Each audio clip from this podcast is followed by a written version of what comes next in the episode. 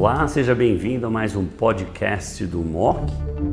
Hoje nós vamos falar sobre ramucirumab, o antiangiogênico e o seu papel no manejo do paciente com câncer coloretal metastático. Para colocar o ramucirumab em perspectiva, está comigo o Dr. Fábio Carter, membro titular do Centro de Oncologia da BP, a Beneficência Portuguesa de São Paulo. Fábio, seja bem-vindo ao Videomonk. Olá, Buzaide. Olá a todos. Então, como o Buzaide bem colocou, hoje nós vamos colocar o ramucirumab em contexto no tratamento e no sequenciamento do câncer cólon retal metastático. Não, mas eu acho que vale a pena para quem está nos vendo delinear um pouco o algoritmo como fica. Então, a situação mais rara, paciente com altíssimo volume de doença, em franca crise visceral, FIT, com um câncer do cólon direito.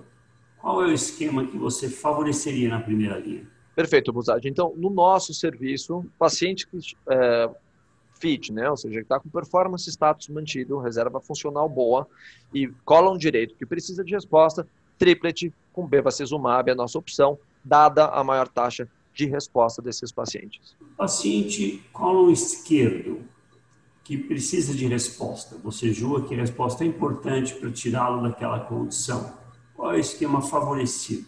Não tem resposta essa, essa pergunta, mas, de novo, para o nosso time de GI aqui da Beneficência Portuguesa, paciente RAS selvagem, ele pode ser oferecido sim um doublet de químio mais anti-GFR, qual seja, panitumumab ou cetuximab na primeira linha, pois a taxa de resposta para cólon esquerdo ou RAS selvagem com a dupla de químio mais anti-GFR é a mesma do que um triplet com bevacizumab.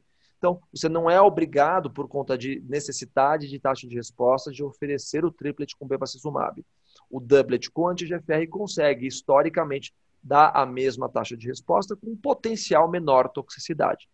Se for RAS mutado, aí não tem jeito, você é obrigado a usar um antiogênico, aí vai ser dupla ou tripla de químio com bevacizumab na dependência da taxa de resposta e performance do paciente. Vamos falar do paciente com o colo esquerdo, que é, obviamente, o cenário mais comum. É um paciente que tem o RAS selvagem e precisa de resposta, você usaria um doublet com anti-GFR. Se o paciente for com o RAS mutado, um doublet com uh, anti-angiogênico.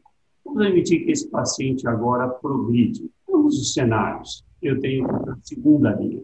Ele recebeu na primeira linha Folfox com anti-GFR ou Folfox com anti-angiogênico?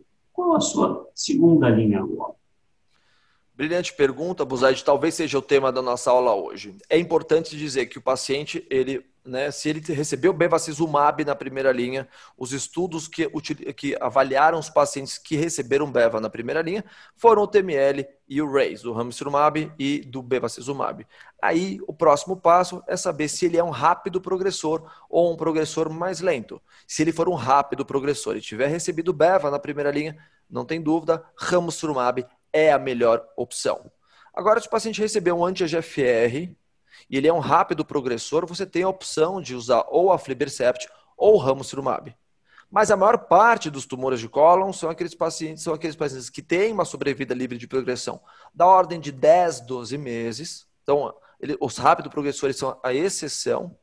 E dependendo do que você ofereceu na primeira linha, você vai ter as três drogas para oferecer taxas de resposta não são altas com os antiangiogênicos na segunda linha, então não normalmente não deve ser o mérito para você determinar qual vai ser a escolha de um ou de outro. E aí você pode escolher pelo perfil de toxicidade. Na segunda linha, o antiangiogênico aumenta a sobrevida global, ele é importante, correto? Perfeito, Buzadi. A gente tem benefício da adição do antiangiogênico versus quimioterapia isolado, o que a gente não tem é um estudo que compara os três antiangiogênicos entre si na segunda linha. Você não tem um estudo comparando o ramucirumab com a flibercept com, a, com o bevacizumab. Esse estudo não existe. As, os antiangiogênicos foram comparados com quimioterapia isolada. Então, acho que a mensagem mais importante é oferecer sim um antiangiogênico na segunda linha, diferenciando-os pelo critério de inclusão de cada um dos estudos e perfil de toxicidade, porque isso vira sobrevida global. Excelente, Fábio. Bom, vocês viram aqui uma discussão profunda do Fábio sobre o uso do ramucirumab no câncer coloretal e o seu papel bem estabelecido na segunda linha, mesmo em pacientes que receberam já bevacizumab na primeira. Fábio, excelente mais uma vez, muito obrigado pela participação. Eu que agradeço a oportunidade, Buzaide. Obrigado a todos.